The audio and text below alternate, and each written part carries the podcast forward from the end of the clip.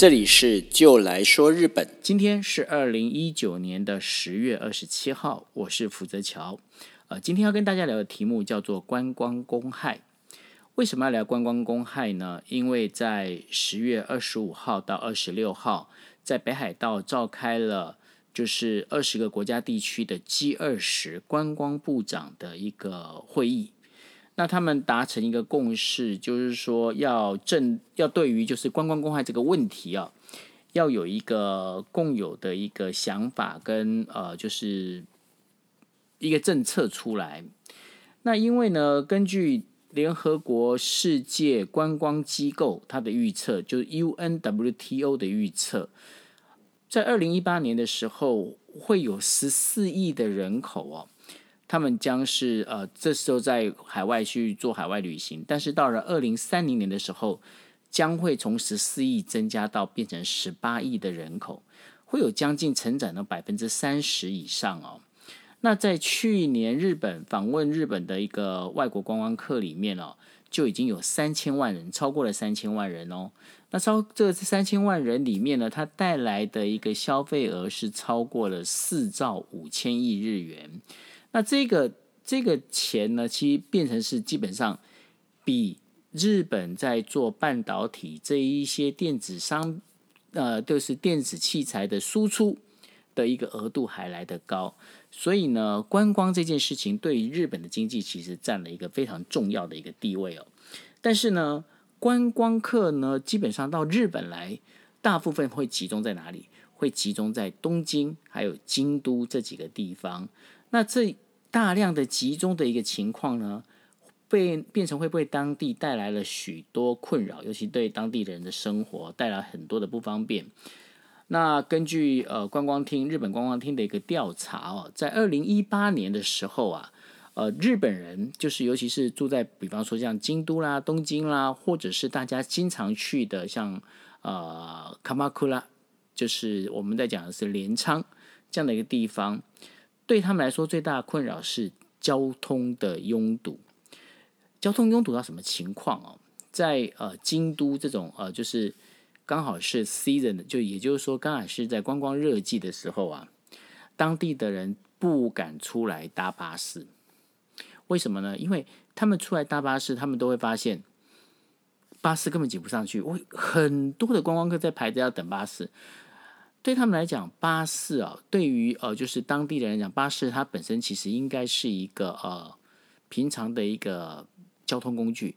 但是呢，他们后来出行完全没办法，因为上面挤满了观光客。不只是这个现象，不只是在发生在京都哦，还发生在卡马库拉，在卡马库拉千仓镰仓这个地方啊，它的状况会变怎么样？因为大家一定知道卡马库拉湘南这个地方啊。其实是呃灌篮高手的一个主要的舞台，所以有很多的人，非常多的人，而且必须要跟各位讲，有很多说华语的观光客。OK，我们没有讲说他到底是哪个国家啊，但有很多说华语的观光客，他们会挤到那个知名的就是那个呃路面电车通过的那个平交道去拍照，结果。很多的卡马库拉当地的居民，他们觉得相当的困扰，因为为什么呢？因为其实如果你去过当地那个现场，你就知道，他那个地方的呃，就是要进到湘南海岸的这个沿线公路之前，后面其实是一个很大的一个社区，车子的进出完完全全被想要拍照的人给堵住。那这已经这是一个问题。另外还有一个问题会出在哪里？就是在搭电车的时候。不管是路面电车也好，不管是 JR 的电车也好，总是挤满的人，总是有一堆人。所以呢，后来呃，在卡马库拉的他们的一个就是市议会里面，后来就决议了，搭电车，当地人可以有优先通过权，他有一个优先的 pass，让这一些人能够先通过，让他们先搭，因为毕竟。这整个铁路的建设跟服务其实是否他们的。好，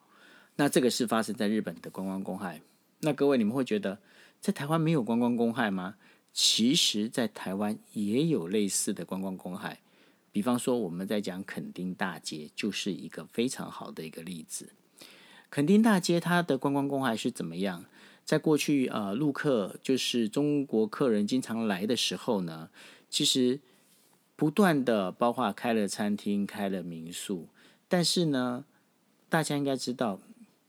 这个地方像垦丁这个地方，它本身可以容纳接纳的这一个客人，就是来客数大概有多少？你如果是 over 到就是你超过了这个一个客人就是能够接纳的一个容土量的时候，其实对这当地都不会是一件好事。这个事情也不是只有日本或台湾会发生而已哦。这个事情在西班牙的巴塞隆纳也曾经因为呢，在办了一九九二年的奥那个奥运，结果呢观光客急增的一个情况之下，在二零一七年当地居民甚至举办了一个。反观光的一个游行活动，然后他们喊出的口号是什么？他们说：“这样这里不是观光，你们这里是这样子的做法是侵略。”类似像这样的一个事情就会发生。那所以呢，这次在北海道聚治安厅所召开的 G 二十的一个高峰会议，他们就有一个共同宣言哦，在这个宣言里头啊啊，他们一致认为。必须要各国拿出诚意，而且要拿出努力出来，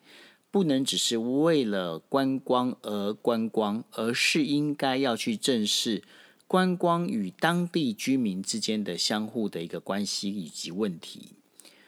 那在最近里头啊，另外一件比较重要的一个事情，其实就是在于观光公害本身，并不一定是会完完全全只有来自啊。海外的观光客来制造的，在日本国内也有很多的当地的民众所发生的一个观光公害啊。这当中其实最明显的一个例子就是说，最近日本他们呃这几天呢，日本的警方已经非常积极的在呃，就是尤其是东京都的警方，他非常积极的在对于涩谷地区开始做宣导。他宣导什么呢？宣导要求所有的。就是不管你今天你是呃便利商店也好，或者你是卖酒的店家也好，在这一天这一个晚上，万圣节的晚上，都不要卖酒精饮料。所以呢，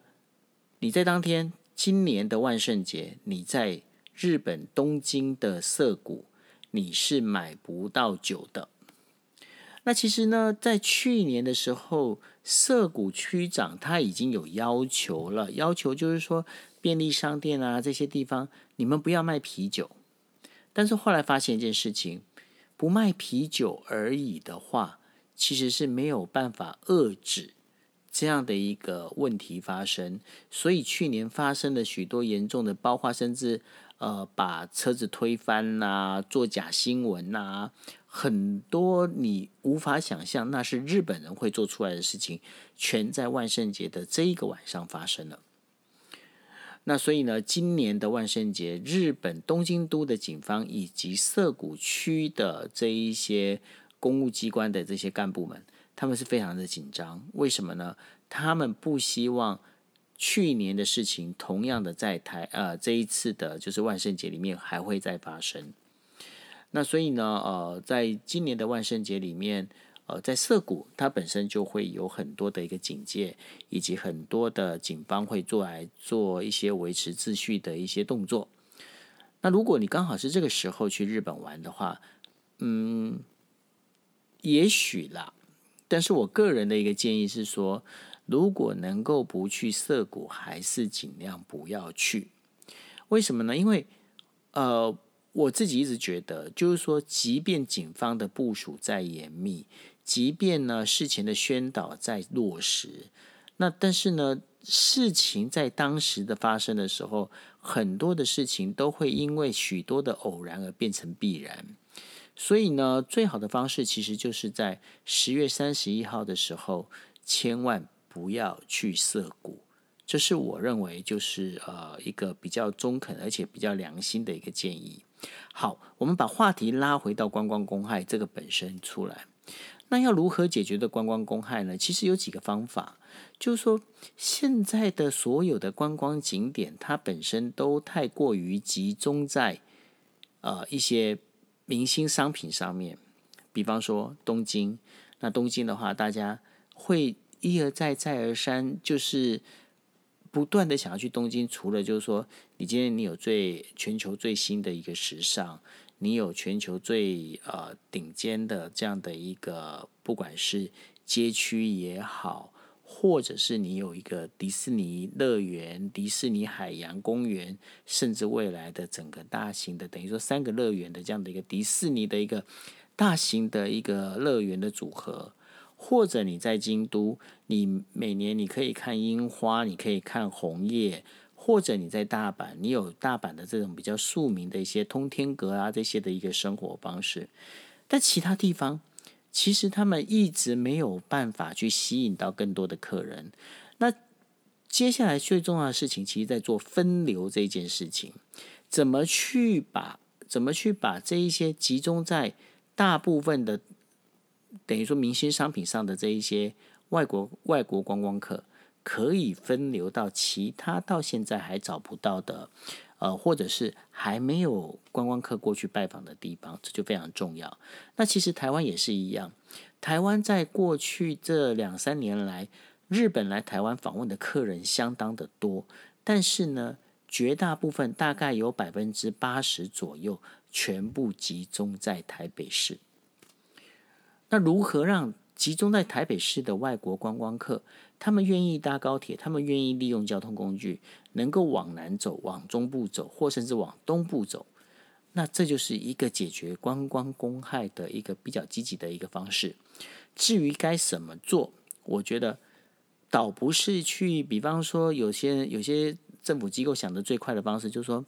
我来发折价券，我来发商品券，不是这样。你应该要去做的事情是把这个地区的魅力。能够重新的再被发现，呃，就好像其实过去冲绳哦，呃，在外国观光客或者是在呃日本本国观光客里面，最刚开始在十十几二十年前并没有那么的热，但是后来为什么会越来越热？冲绳投入了大量的一个宣传，它甚至呢引进了大量的一个就是游轮停靠的一个码头，